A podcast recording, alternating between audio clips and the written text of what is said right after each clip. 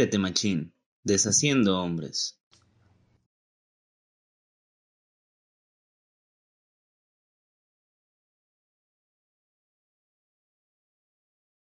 Perfectísimo, pues vamos a empezar eh, la actividad del día de hoy, ¿verdad? Vamos a empezar este, con nuestra primera entrevista, ¿verdad? De eh, Quiérete Machín en las cápsulas de expertos. Estamos muy contentos porque justamente esta es nuestra primera eh, charla eh, después de ya un año, ¿verdad? De, de, de estar esperando este momento. Eh, me acompaña conmigo mi amigo y cofacilitador de este programa, ¿verdad? De Quiérete Machín, Roberto Moreno. Hola, hola, hola. Un gusto estar aquí, qué chido. Primera entrevista. Vamos con todo vamos con todo, ¿verdad? Y también se encuentra con nosotros este eh, psicólogo y maestro en desarrollo humano Marco Antonio Álvarez Sepúlveda, que hoy nos da el honor y el privilegio de contar con esta su presencia y sobre todo de hablar del tema de pacto de confidencialidad, ¿verdad? Eh, Marco tiene estudios acerca de temas de masculinidades, que justamente es lo que estamos abarcando en Quiérete Machín. Tiene también eh, estudios en cuestión de prevención de la violencia y hoy se encuentra eh, como consultor senior eh, de más consultoría. Es correcto, ¿verdad? Sí, así es. Muchas gracias, Pablo. Además de estar ahí con una clínica de atención, si no me equivoco como tal, Meraki. Uh -huh. Igual, sí, si me equivoco es. en algo, este, siéntete cómodo ah, en decirme, ¿sabes qué? Eh, aquí te falló, ¿no? No, no te preocupes. Muchas gracias por la invitación a los dos. La verdad, creo que esta iniciativa que ustedes tienen, pues es bien importante, bien interesante y pues aquí estoy para cualquier información que podamos brindar. Sé que, que es un tema que ya han desarrollado en otros años y que qué bueno que ahora iniciemos otra vez, ¿no? Necesitamos que los hombres se quieran, que los hombres acepten, a generar nuevas formas de ser, este, que inicien a conocerse cada vez más y que existen más espacio ¿no? para, para pues, los hombres, las masculinidades, nosotros los varones. Muchas gracias por la invitación. Aprovechando, Marco, pues también, eh, digo, no solamente eres invitado, eres un gran amigo, ¿no? De de pues mío y de mi familia y de todos nosotros. Entonces, muchas gracias. Es un gustazo, es un gustazo estar, estar aquí, coincidir aquí. Digo, yo sé que siempre es el, yo te conocí de pequeño, pero yo te conocí también de grande, ¿no? sí, sí, Entonces, sí. Qué, qué, gusto, la verdad, qué gusto coincidir en este espacio no. y muchísimas gracias. Fíjate que desde hace tiempo, Robert, ya ves que me has platicado de, de su fundación, bueno, de su asociación de iniciativa, ¿no? Juvenil Colimense. A mí me parece, pues, bien interesante y bien importante lo que están haciendo. Este, por ahí escuché también que llevaron a cabo algunas actividades en la Universidad de Colima, que llevan a cabo actividades en línea, ¿no? Pues está padrísimo y, y como tú dices, la amistad está ahí y pues el día que, que gusten y que pueda este, colaborar con ustedes, con mucho gusto. Y pues para empezar este tema, obviamente estamos hablando eh, de pacto de confidencialidad y lo primero que se me viene a, a, la mente es decir de qué se refiere este, este pacto, ¿no? Como tal, si nos podrías sí. hablar un poquito acerca de lo que es este pacto de confidencialidad. Fíjate que se le llama pacto de confidencialidad o pacto patriarcal porque, bueno, en México, ustedes ya lo saben, lo, hemos, lo han estado platicando a lo mejor en algunos otros este, capítulos, pero en México existe como una forma muy estereotipada de cómo ser hombre, ¿no? Y esta forma estereotipada de ser hombre, pues está cargada con un montón de supuestos, ¿verdad? Con un, un montón de deberíamos de, que van muy relacionadas con lo que llamamos masculinidad, masculinidad hegemónica o aquella que se impone, ¿no? Un, un hombre en México tiene que ser de tal modo que bueno, trae ciertas características en nuestro haber, que muchas de ellas están relacionadas pues con la violencia, con la competitividad, con la poca colaboración, con el a lo mejor estar este, fomentando ciertas situaciones pues que son machistas, ¿no? En donde a lo mejor la violencia de género, la desigualdad, la violencia simbólica, pues es la que surge, ¿no?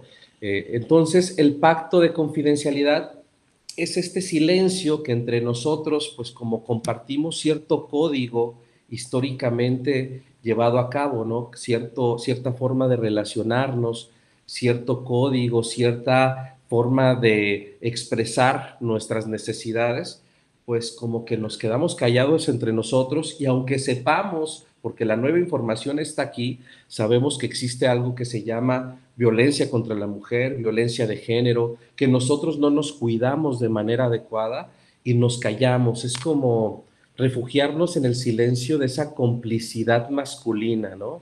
En donde ya sé que a lo mejor mi vecino, mi amigo, personas cercanas a mí violentan, este, generan una masculinidad pues que puede llegar a ser eh, dañina para muchos de nosotros o para la sociedad y que no decimos nada para pararla, ¿no? que no decimos nada para que esto se acabe, se frene, aunque nosotros nos demos cuenta que está pasando algo malo, ¿no? algo negativo. ¿sí? Es esa, esa sería como ese pacto de confidencialidad. Entonces tiene que ver, por ejemplo, este pacto de confidencialidad, este pacto patriarcal, está asociado a quedarme callado en situaciones de violencia hacia la mujer. Es decir, yo lo, no sé si lo entiendo bien de manera de que soy, eh, no sé si la palabra adecuada, cómplice, vamos a decirlo así, porque yo sé que se está ejerciendo esta violencia. Sí, de hecho, aunque sepamos que estos son conductas como ya inadecuadas, ¿no? Porque históricamente han sido visibilizadas ahora, ¿sale? Podríamos decir históricamente, hasta en las películas salía, ¿no? Que es uno de los eh, justificaciones o argumentos que muchos hombres violentos dan, ¿no? Ay, imagínate, ¿no? Antes esto no era violencia, antes la violencia sí era fuerte acerca de las mujeres. Ya sabemos que históricamente, pues es algo que se ha estado este, como dejando a un lado y que ahora lo visibilizamos de manera muy clara. Y, el pacto de confidencialidad sería, aunque lo visibilicemos, sepamos que, no estás, que, que es algo que no debería suceder ya, yo soy cómplice por quedarme callado, por normalizar esta violencia, ¿no? Y fíjate que no solamente en el tema de violencia, ¿eh? también en conductas temerarias que son como llamados ser hombres en, en, nuestra sociedad, ¿verdad? ¿Sí? Por ejemplo, el tema de adicciones, el tema del alcoholismo está muy relacionado también con estas conductas temerarias o estas conductas de poco autocuidado, eh, conductas a lo mejor en donde nosotros nos ponemos en riesgo con mucha mayor facilidad que quizás las mujeres, ¿no? En ciertas áreas. Pero eso sería como el pacto de confidencialidad eh, llevando a cabo en relación al pacto patriarcal, ¿no? Que estamos comentando. Y que, y que justamente cuando te escucho hablar, Marco, es, eh, no es únicamente hacia las mujeres, ¿no? Es también entre nosotros, ¿no? ¿Cómo, cómo promuevo o no denuncio la violencia que ocurre incluso entre nosotros los hombres? Porque recuerdo que, pues de, pequeño, y también he escuchado a algunos compañeros que es, deja que se agarren a golpes para que se, para que se desquiten el uno al otro, para que se les quite el enojo o algo así. Sí, fíjate que normalizamos eh, la burla, ¿no? La humillación entre los varones, este, como una manera natural de relacionarnos entre nosotros, ¿no? Una forma ruda, eh, quizás ante nuestra incapacidad para experimentar otras emociones, ¿no? Como es el afecto entre hombres, ¿no? Como es la parte de que me importa lo que suceda contigo, no sé cómo decirlo, y bueno, de alguna manera lo hacemos de manera pues como muy, muy eh, tosca, muy ruda y violenta, ¿no? Eh, todo esto pues tiene todo un sustento histórico y social, ¿eh? de la forma en como nosotros hemos sido, este, pues de alguna manera masculinizados durante la historia de México, cómo hemos sido acostumbrados a relacionarnos de manera lasciva, ¿sale? Y que, que ahora te podría decir está cambiando pero que aún todavía tenemos ciertas, este, no sé, como ciertas estelas de, de, violencia en la forma de relacionarnos, ¿no? Platicaba hace rato, bueno, ya hace unos días con unos amigos, y como un partido de fútbol, un partido de fútbol que podría ser un evento deportivo amistoso, se podría, se podría convertir en un campo de batalla con la presencia de cuatro o cinco mujeres, ¿no? Que estén observando el mismo partido. O sea que nosotros tenemos una forma de ser hombres entre nosotros los hombres y una forma de ser hombres cuando hay mujeres este, de por medio o cuando hay mujeres que están viéndonos, ¿no? Cuando están observándonos. Y aunque tengamos un mismo código de comunicación, quizás una misma forma de relacionarnos, aquí la pregunta sería, Roberto, ¿cómo dejar de ser violento siendo hombre, no? ¿Sí? ¿Cómo dejaríamos de ser violentos siendo hombre cuando esta masculinidad, o siendo varón, cuando esta masculinidad ha sido este, como muy marcada, ¿no? Y muy hegemónica, es la que vale, ¿no? No existen otras formas diferentes de ser hombre. De hecho, quienes tenemos amigos que practican o que son parte de nuevas masculinidades u otras masculinidades, hasta su virilidad es puesta en juego, es, es puesta hasta lo mejor en duda, ¿no? Porque no entra en este parámetro de lo que significa ser hombre. ¿Y qué significa ser hombre? Es ser temerario, muchas veces agresivo, eh, beber, ¿no? Eh, tener, pero también hay otras áreas, ¿no? Por ejemplo, llevar toda la carga de la familia económicamente, ¿sí? Ser hombre es el que se levanta, eh, o ser un buen hombre es levantarte a las 6 de la mañana y dormirte a las 11 de la noche porque estás trabajando, cuando en realidad lo que está sucediendo es que traes una fatiga crónica, cuando hay un autocuidado este, pues muy bajo, ¿no? Hay una inconsciencia acerca de tu salud propia. Ser hombre actualmente es no ir al médico, por ejemplo, y no preocuparte y no checarte, ¿no? En algunas, en algunas ocasiones hasta eso está en relación, ¿no? Del, en el autocuidado. Entonces, todos estos parámetros que nosotros sabemos que nuestra sociedad marca de forma consciente o inconsciente, de forma explícita o implícita, tiene que ver con una masculinidad que en muchas ocasiones nos pone en riesgo a nosotros mismos y a otras personas. ¿eh? Eh, y por eso la importancia de hablar sobre ella. ¿Por qué? Porque existen otras formas de ejercer nuestra masculinidad, ¿no? que, que, debemos de explorar, que debemos de saber que existen y entrarle sin miedo. ¿no? De hecho, y hay como va cierta conciencia sobre estos temas, pero lo platico así porque te puedo asegurar que a muchas personas de su audiencia sería la primera vez que escuchan este tipo de información, ¿no? Entonces, es lo importante decirlo casi casi este pues de lo que existe o de lo que está de lo que está sucediendo, ¿no? ¿Tú qué opinas, Roberto? Tal cual, creo que es una y otra vez, ¿no? Uno de uno de los expertos del año pasado nos decía, hay que convertirnos en la, en la piedra incómoda del zapato, ¿no? Y, y poder decirlo abiertamente, ¿no? Eh, tanto yo, personalmente, de me lastima, me hace daño, así como, oye, creo que estás lastimando a la otra persona, o creo que nos estamos lastimando, ¿no? Y, y justamente ese debería de, es esa preservación de este pacto, ¿no? Sí, sí, totalmente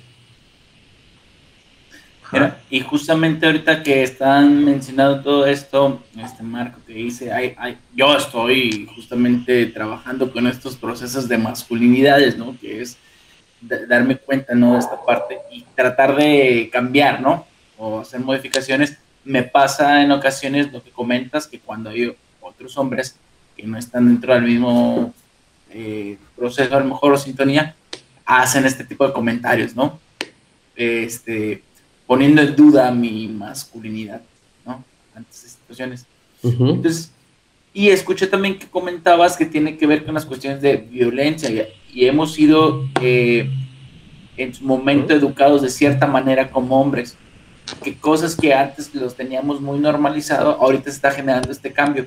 ¿Cómo hacer para, o como yo como, como hombre, cómo hacerle para decir esto es violencia si me han enseñado durante mucho tiempo que esto es como lo normal, ¿no? lo común. Sí, fíjate que una de las violencias que creo que como hombres no identificamos de forma muy clara es esta llamada la violencia simbólica, ¿no? Que podría ser como la que hace que se perpetúen muchos otros delitos, otros tipos de violencia, ¿no? Como la violencia sexual, la violencia contra la mujer, la violencia intrafamiliar, la violencia económica, la violencia mediática. La violencia simbólica es aquella que nos cuesta trabajo observar porque no la vemos de forma muy clara, ¿no? Es aquella que se esconde en muchas de nuestras prácticas, pero tiene como característica cosificar los cuerpos, sobresexualizar los cuerpos, sobre todo sobresexualizar a las mujeres y cosificar a las mujeres, y también estereotiparnos a partir de nuestras características físicas, eh, anatómicas, fisiológicas, contextuales, económicas, sociales, ¿no? Tú vas al Oxxo, este, quieres comprarte una cerveza en el Oxxo, la cerveza está así de pequeña y hay un espectacular con una mujer que cómo está vestida la mujer, pues casi semidesnuda, en ropa interior o en algún traje muy pequeño, y no nos damos cuenta que están comercializando una bebida con la imagen de una mujer sobresexualizada, ¿no? ¿Sale? En donde muchas de, la, muchas de las teóricas y teóricos que hablan acerca de género, masculinidades, perspectiva de género, dicen, ¿no? Eh, sobresexualizamos a la mujer o la maternizamos, pero no, lo ve, no la vemos como, una, como un ser humano, ¿no? Como una persona con todas sus complejidades y que ahí entra, yo creo que diría hasta del inicio, ¿no? De, de los demás formas de violencia el cosificar los cuerpos, sobre sexualizar a las mujeres, ¿no? Y que ahí se viene la violencia mediática, ¿no? Esta violencia mediática es toda nuestra comunicación en medios, ¿sí? Medios digitales, eh, medios escritos, medios impresos, viene con toda esta violencia simbólica, ¿no? Este, y hay para todos los precios, para todas las economías, ¿no? Y entonces la violencia simbólica, por ejemplo, entre nosotros como hombres es tu mamá te dice que todos los seres humanos son iguales, ¿no, Pablo? Te dice, todos los seres humanos son iguales. Y de pronto llega tu tío rico al que le ha ido bien económicamente y mamá cómo lo recibe. Hijo mío, ven, o hermano mío, ven a mis brazos, ¿no? Y llega el hermano, a lo mejor el tío que no le ha ido muy bien económicamente, y, ay, ¿por qué llegaste otra vez? Mira, ya ves cómo estás, igual. la, letanía, ¿no? El rechazo, eh, a partir de un sistema eficientista, en donde pues lo que interesa es que funciones, que sirvas, que seas eficiente, ¿no? Y si no lo eres, te desecho, te hago un lado, ¿no? Sí. A las mujeres, ¿cómo es, no? Eh, está güera, alta y de nalga parada, oh, si la dejo entrar, vale más que si está gordita, chaparrita y tiene las nalgas como aspirina, ¿no? Sí. Si te das cuenta cómo sobresexualizamos estereotipamos eh, y, también discriminamos a partir de las condiciones físicas, económicas, contextuales, sociales, ¿no? Entonces, eh, pues todo esto se ve inmiscuido y si nosotros no nos damos cuenta de ello, pues todas las demás tipos de violencia pues, las abarcamos, ¿no? Por ejemplo, la violencia o este pacto de confidencialidad eh, hace que, abone la violencia o, la reproducción de violencia en la familia, ¿no? Porque la normalizo, la minimizo. En el momento en el que hago todas esta, estas conductas minimizando la violencia, minimizando la opinión de las mujeres de mi hogar, pues claro que voy a generar una relación de poder y dominación dentro de, de casa, en el cual pues no va a haber esa comunicación para poder eh, reclamar, poder eh, eh, inconformarme o que se inconforme a alguien acerca de lo que es la violencia. Nada más ahorita que estabas platicando, que decía Roberto, hay que ser, ser, la piedra en el zapato, decía, hay que ser la piedra en el zapato incómoda. Creo que una parte importante en nosotros como hombres que conocemos estos temas es trabajar con otros hombres la inconformidad. Y la inconformidad tiene que ver con el estoy en desacuerdo de algunas formas de vivir, estoy en desacuerdo de las formas de ejercer cierta masculinidad y cuando ellos se den cuenta de esta pequeña inconformidad, irla creciendo, ¿eh? irla abonando, ya no estar conforme de la manera en como nos dicen eh, que, que, debemos de ser hombres, ¿no? que existen nuevas maneras, mucho más solidarias, mucho con mayor eh, eh, ser aliados, ¿sí? Y como tú dices, Pablo, a lo mejor nos cuesta trabajo porque todos nosotros pues tenemos esta forma de relacionarnos, ¿no? ¿Cómo no ser violentos en un mundo que nos hace ser hombres de esta forma? Pero esta inconformidad, irla creciendo, irla creciendo para pues poder elegir a lo mejor y transformar, ahora sí, ¿qué, qué sería transformar? Otra vez, ¿no? Inconformarme, no me gusta esta forma, pero paso a, una nueva forma de realizarme, ¿no? A una nueva forma de ejercer mi masculinidad. Me transformo, podría decir esto.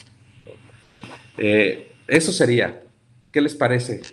Fíjate que es muy curioso, Marco, porque hace tiempo hablaba con amigos y hablábamos, compartíamos estas formas, como estos saludos, ¿no? Que tenemos o tenía, ¿no? Que yo experimentaba, eh, de llegar y como tocarte el pezón, Esa, esa, ese juego, esa maña, esa, no sé cómo decirle, ¿no? Eh, pues yo hace mucho tiempo que es algo que no me gusta, ¿no? Que hagan, no sé, me... Y estábamos en esta discusión, ¿no? ¿Es un juego o es acoso, no? Y es como, oye, pero si a mí no me gusta, pues yo lo percibo como una cosa, ¿no? Entonces no quiero que lo hagas. Y justamente cuando comienzo a inconformarme, como lo dices, comienzo a decir, yo quiero tener una interacción más profunda. Entonces llego con mis amigos y los abrazo profundamente, ¿no? Y me quedo ahí con ellos un tiempo y, procuro sentir ese abrazo. Y, me agrada mucho, ¿no? Esto, esto que, que, mencionas. Sí, de hecho, este, pues es algo que totalmente va, va en desarrollo. ¿eh? Cada, cada uno de nosotros tenemos diferente desarrollo en, esa, en esas nuevas formas de explorar nuestra masculinidad, pero te diría, Roberto, que la presión social es fuerte. Muchos hombres, muchos varones, no experimentan otras nuevas formas de ser varones, de, ejercer su masculinidad por la presión social, ¿no? Eh, porque nosotros nos quedamos casi, casi como en medio, ¿no? De por sí existen eh, algunas corrientes eh, o algunos enfoques feministas en donde nos ven hasta con cierta desconfianza, ¿eh? Ay, como ahora ya eres nuestro aliado, ahora sí, este, eh, muy sensibilizado en la perspectiva de género. Y por otro lado, pues tenemos a la masculinidad hegemónica eh, diciéndonos, estos canijos que quieren cambiarnos, estos cabrones, o ya te imaginarás cómo llegan a comentar, ¿no? Ante estas nuevas formas de ejercer una masculinidad. Entonces, estando en medio, pues podemos recibir un montón de supuestas eh, rechazo quizás, no aceptación, presión social, y muchas personas no ejercen una nueva forma de ser hombres y regresan en, su vida pública o en su forma de relacionarse con estas situaciones pues, de, de violencia, de sobresexualizar el cuerpo de mi compañero, de a lo mejor relacionarme hasta sexualmente de forma lasciva. Si tú escuchas cómo se relacionan los hombres o hablan acerca de la sexualidad, es de forma lasciva. Me la chingué, me la cogí, este, ya me la agarré, eh, fue mía, ¿no? De forma totalmente lasciva. Y fíjate cómo algunas de estas situaciones lascivas también las trasladamos en la forma de relacionarnos con los hombres, ¿no? agarrándole las nalgas, agarrándole el pezón, como tú dices, este, a veces hasta con cuestiones hasta muy rudas, ¿no? Y muy sexuales. En esta sensación de no saber cómo relacionarme contigo, pues caigo en esta parte, ¿no? De, violencia, de violencia este, hasta acoso sexual, ¿no? Etcétera es algo complicado y que podría dar para un tema este, totalmente aparte, ¿eh, amigo, esta, esta forma de relacionarnos entre nosotros los hombres. Fíjate, ahorita escuchando como, para mí, como pequeñas situaciones donde podremos encontrar lo que es este, este pacto de confidencialidad. Habría algunas, por ejemplo, muy en específico, eh, situaciones que se consideran como, eh, que tú nos puedas platicar de, este es un pacto de confidencialidad. Cuando pasa esta situación en específico, es esto, ¿no? Y cómo podemos hacer a lo mejor para, en su defecto, para romper este pacto, justamente. Fíjate, eh, pues puede haber miles de ejemplos. Uno de ellos podría ser cuando minimizamos el que una mujer esté eh, acusando o está siendo inconforme ante una situación de violencia, ¿no? Justificar la conducta del hombre cuando es violento es otra forma de, ejercer este pacto de confidencialidad, minimizar este, la queja de violencia o minimizar a la víctima, y podemos minimizarlo de, muchas formas, ¿no? Desde la más clara, que es pues, no creerle, o desde la más sutil, que sería dudar del testimonio, hacer varias preguntas, pensar que ella se lo buscó, ¿no? Todas estas ideas que se dan actualmente, ¿no? Y, y quizás otras, fíjate, yo en algún momento platicaba con mi papá sobre estos temas y él me decía, pues sí, es que yo crecí con cierta formación y no estoy acostumbrado a esto, ¿no? A estas nuevas maneras este, de relacionarnos, ¿no? Ahora yo beso a mi papá, me despido de él, de él de beso, pero él antes no estaba acostumbrado a todo esto. Y, y, y yo me daba cuenta de forma muy sutil cómo la opinión de mi hermana o la opinión de las mujeres de la casa de, de alguna manera valían menos, ¿no? Para él y lo hacía de una manera muy sutil y él pues en su proceso, ¿no? Sin saberlo, sin darse cuenta, pero yo le decía, este, puedes mirar a los ojos a, a, las mujeres que viven contigo, a tu tía, a tu hija, pero cómo hay cierta sensación o cierto diálogo interno de poca valía ante la opinión, ante el discurso, ante el argumento de alguien que es mujer, ¿no? De una mujer en relación al discurso, a la opinión, al argumento de un hombre. Si tú eres consciente de tu propio autoconocimiento, puedes notar esta sensación hasta de cierta duda ¿eh? y a veces hasta malestar en relación a la validez de argumentos que son hechos por hombres o por varones y de argumentos que son hechos por mujeres. ¿Sale? Cuando tú eres capaz de darte cuenta de eso, creo que es un pasito más adelante y que podemos identificar en qué momentos yo estoy siendo parte de ese pacto patriarcal o de ese pacto de confidencialidad, ¿no? que es dañino y que hace que se perpetúen muchos delitos y muchos tipos de violencia y relaciones de dominación, de poder. Yo, yo platicaba la otra vez, creo que era contigo, Pablo, ¿no? Que platicábamos y decíamos, híjole, eh, desde el hecho de que estamos en reunidos eh, como amigos en algún lugar, una fiesta, pasa una chica, ¿sí? Que a lo mejor eh, es, eh, de, alguna manera llama la atención por, muchas cosas, por cómo sobresexualizamos a las mujeres, por cómo estamos creados, etcétera, y volteamos y alguien voltea y hace un gesto lascivo, ¿no? Y los demás nos quedamos callados, ¿va? No le decimos, hey, güey, tranquilo, a ver, espérate, ¿no? Oye, se ve mal que hagas eso, ¿no? O no está bien que hagas ese. Fíjate que a mí me tocó con algunos amigos y actualmente lo que hago es voltearlos a ver y hacer un gesto de desaprobación o de extrañamiento. Y ellos inmediatamente lo identifican. ¿eh? Y, y, esta vergüenza es parte de esta inadecuación, ¿no? Algo está sucediendo aquí en donde estoy siendo inadecuado. Y entonces le paran. Y es una forma quizás de poner límite, ¿no? También cuando hablan de una mujer o hablan de una persona en sí de manera lasciva, a mí no me gusta, yo les paro y, les digo, ¿sabes qué? No me gusta estar, eh, que estén hablando mal de una persona y más cuando ella no está presente para poder defenderse o para poder decir algo, ¿no? O no me gusta que hablen de las mujeres de esta manera.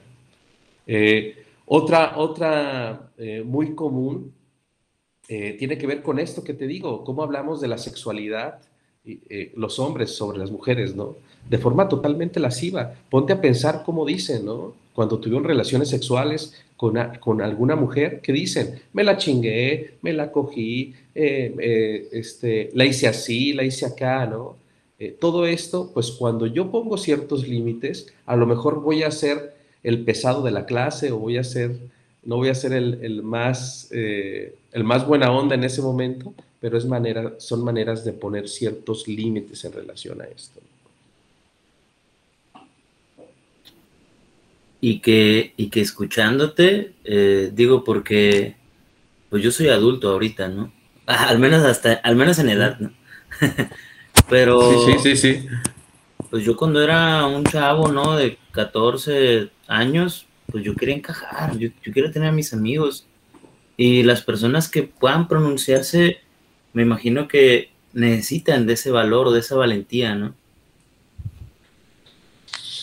Sí, y este, y Roberto, yo creo que algo que es importante, así como bien decirles, es que somos parte del pacto patriarcal todos, ¿eh? O sea, no porque sepamos un poco o estemos a lo mejor eh, metidos en este tipo de temas, no, no seamos parte de ese pacto. Yo les decía, ¿no? La pregunta, ¿cómo un hombre puede elegir no ser violento si hemos sido educados para tener cierta masculinidad, ¿no? cierta forma de relacionarnos como, como varones? Entonces, todos somos parte ¿eh? de este pacto patriarcal porque tenemos una forma, una misma forma o un código de comunicarnos. Lo que podemos hacer es darnos cuenta de que, pues, de alguna manera podemos relacionarnos de forma diferente, podemos ir creciendo en esta nueva manera de ejercer nuestra propia masculinidad, podemos dejar de normalizar la violencia contra las mujeres, de minimizar las denuncias que ellas tienen, minimizar sus causas, porque esto es muy dado, ¿eh? al, ver nuestra masculinidad, este, pues de alguna manera en riesgo, porque esto está pasando socialmente, nuestra forma de ejercer la masculinidad está en riesgo por estas nuevas causas y de esta visibilización de la, de la violencia contra las mujeres. Y pues, ¿qué pasa cuando alguien se siente en riesgo? Se siente amenazado, ¿qué sucede? Se defiende, ¿no? Se quiere cubrir y se quiere defender.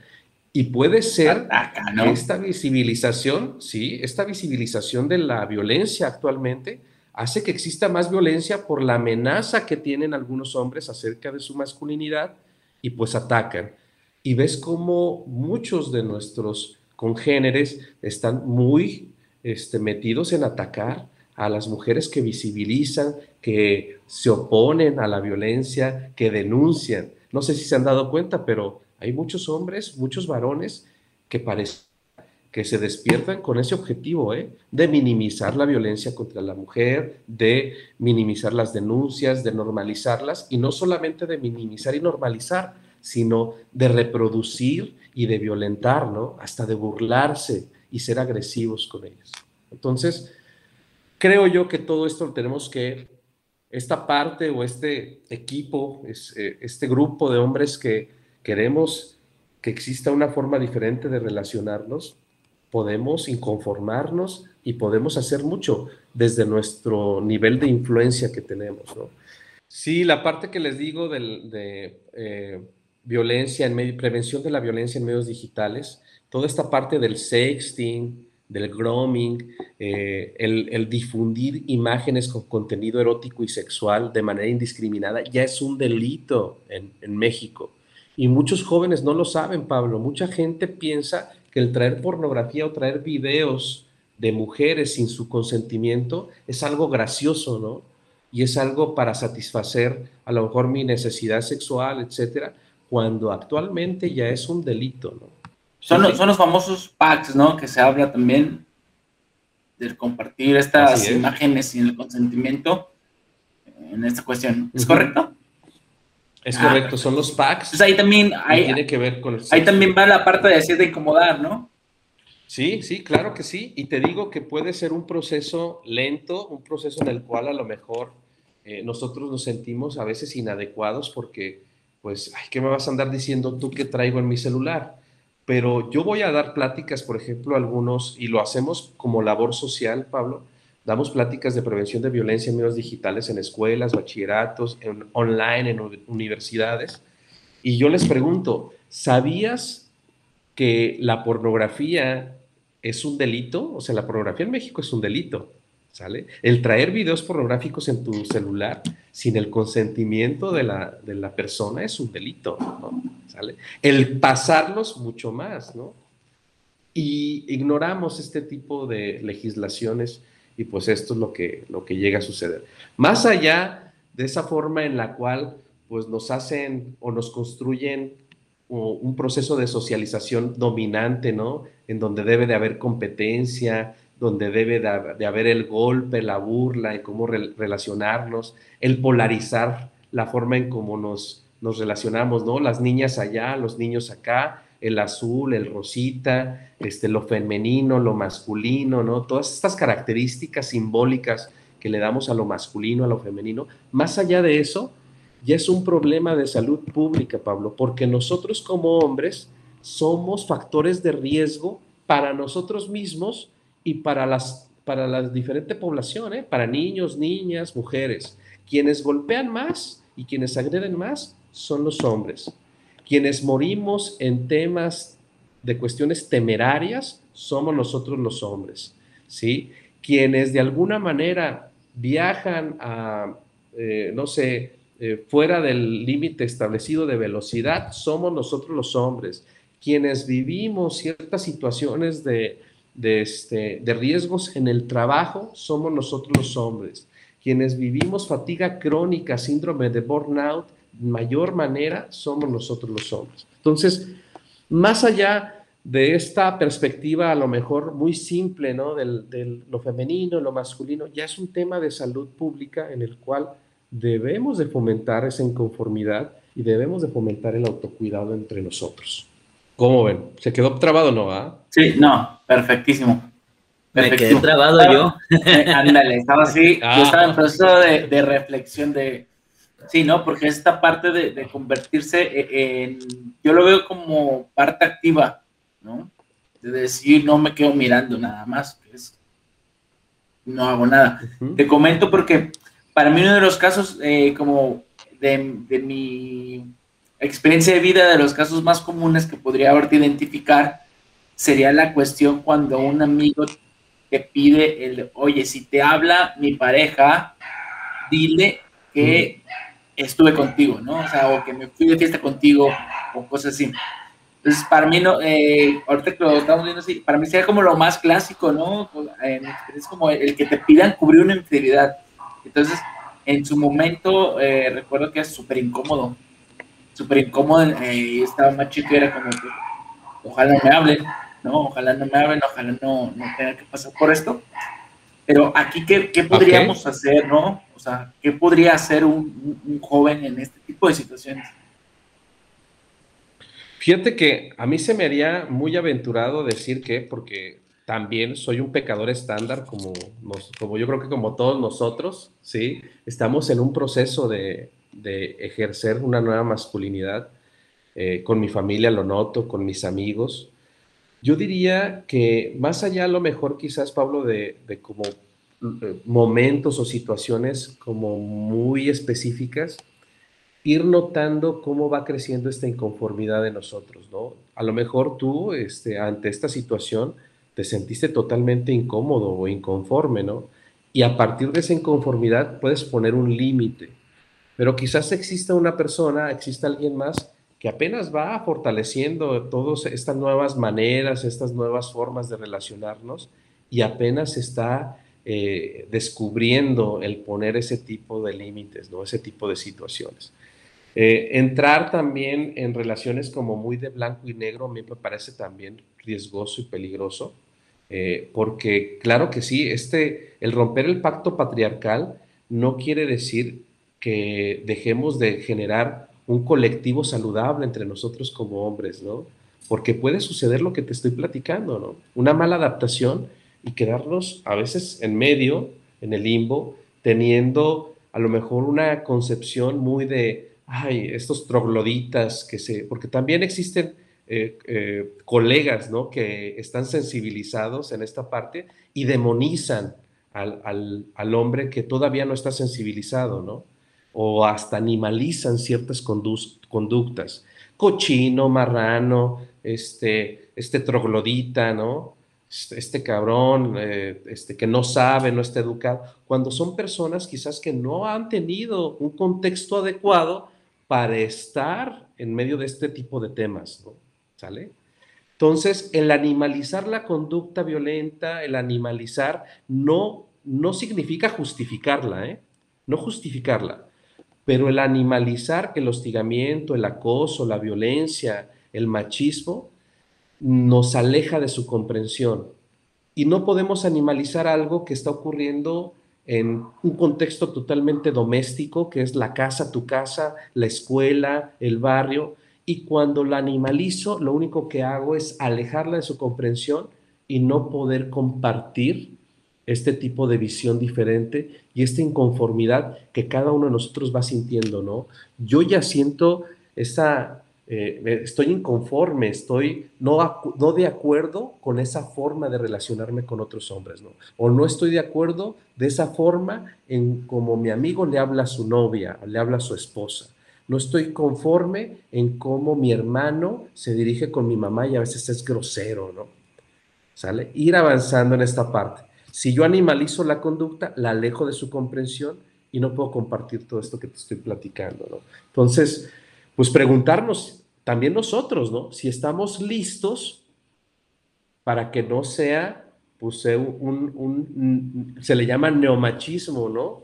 Este, ciertas actitudes como muy cambiaditas, ya estoy más sensible, pero pues ahí te va, ¿no? Todavía este, sigo generando o siendo parte de este pacto patriarcal.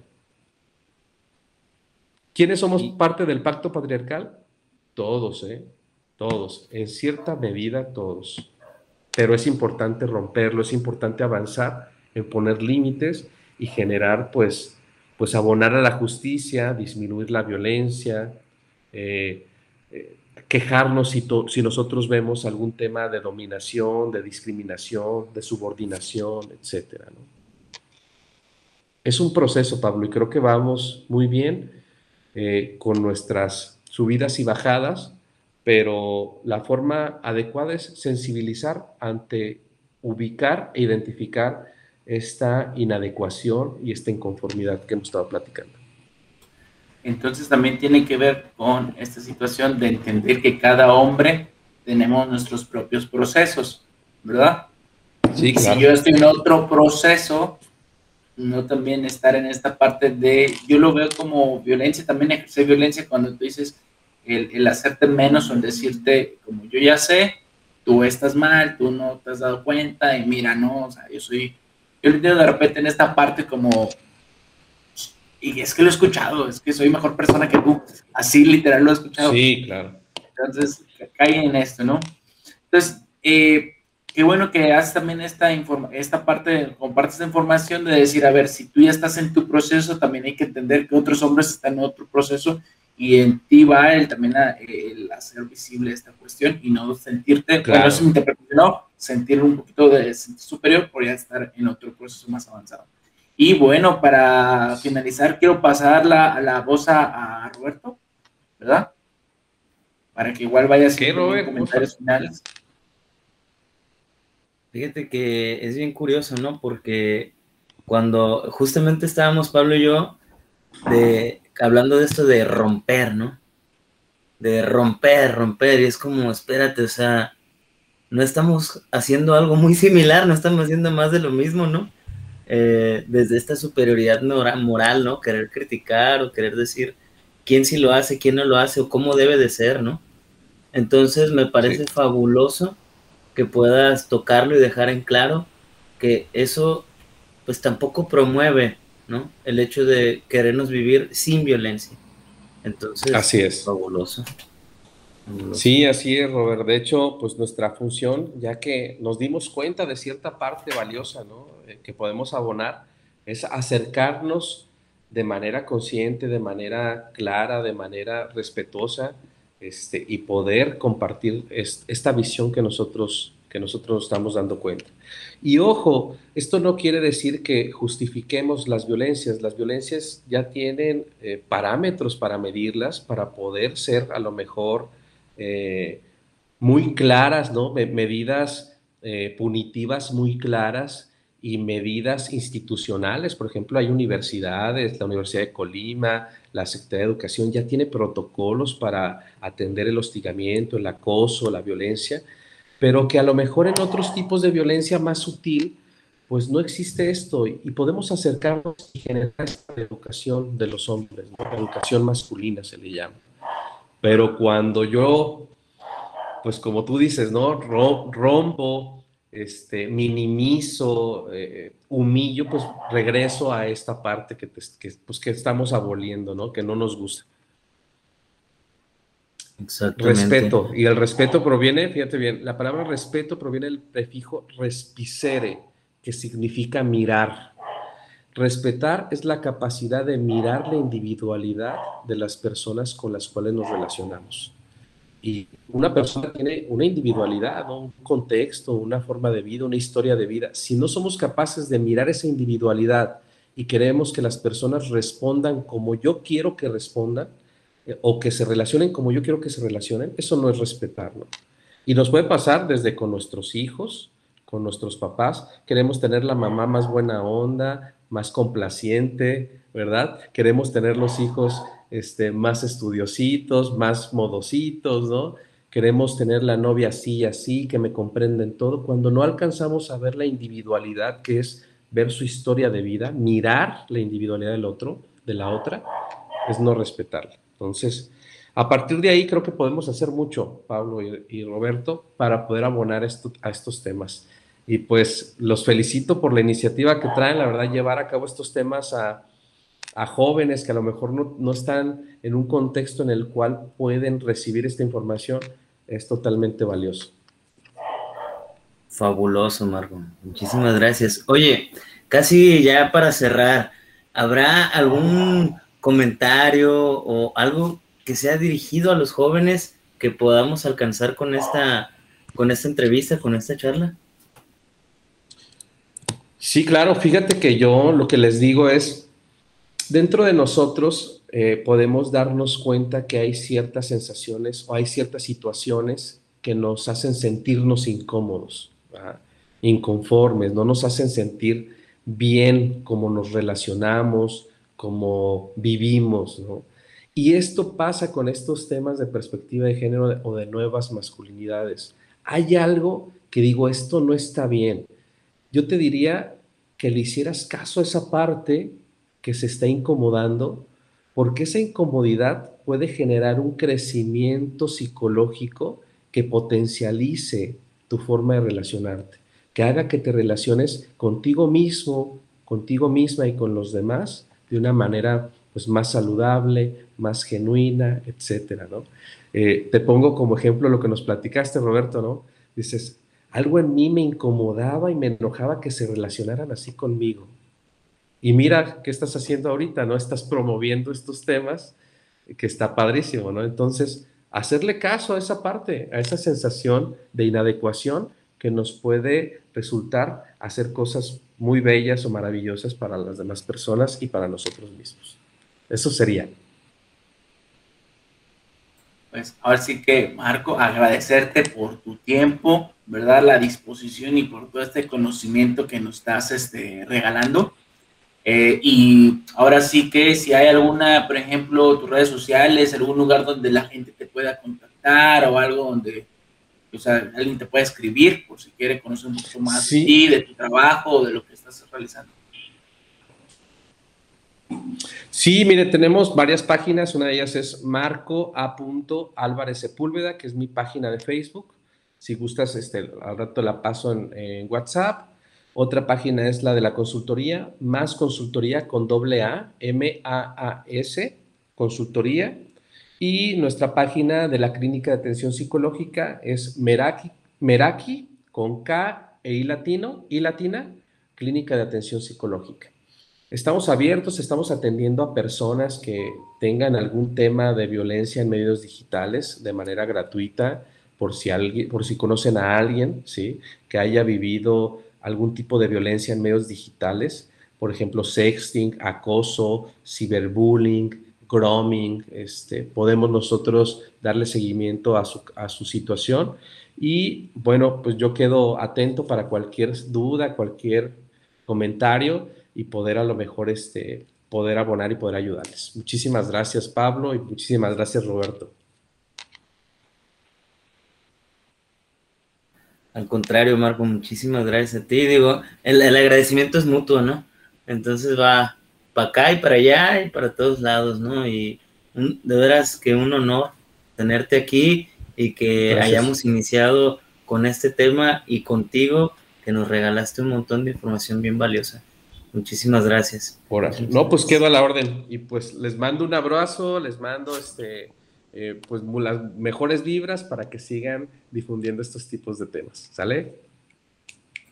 Perfectísimo. Entonces vamos a ir cerrando. Agradecemos a todas las personas que, ven esta entrevista, que ven esta cápsula con experto, con el experto Marco Antonio Álvarez Sepúlveda. Recordarles que nos sigan en nuestras redes sociales de Iniciativa Junícola Limense. Estamos en Facebook, Instagram, ¿verdad? En YouTube.